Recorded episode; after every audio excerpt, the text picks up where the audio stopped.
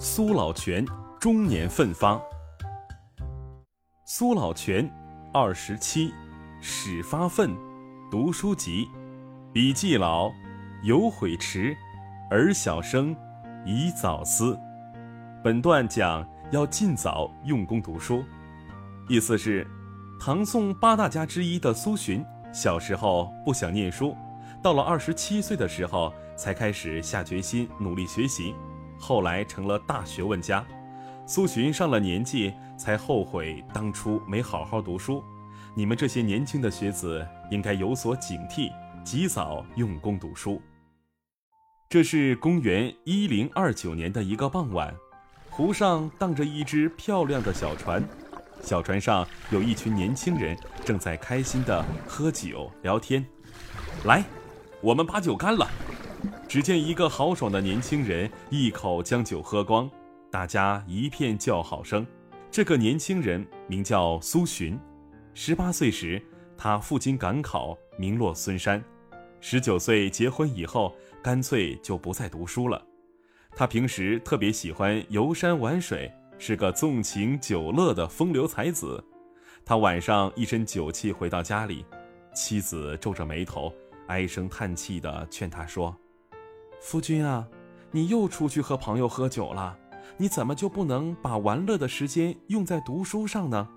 以你的才智，如果能勤学苦读的话，考个状元也是可能的啊。苏洵满不在乎，我现在不挺好吗？每天下棋听琴，还可以去自己喜爱的地方游览，这是神仙一样的日子啊！才不要把时间都用在无聊的读书学习上。妻子听了。无奈地摇了摇头，就这样，时光流逝，他蹉跎了大好的少年时光，仍旧一事无成。在他二十七岁这一年，有一天天气晴朗，微风轻舞，他的心情也特别好，于是随手翻看起了一本前人的书，书里讲了一个年轻人如何珍惜时间、刻苦读书，最终功成名就的故事。苏洵。看着看着，突然想到了自己，唉，我眼看就要到而立之年，兄弟都很有名气了，可是我自己还一事无成，妻子总是为我发愁，难道我这一生就要这样默默无闻吗？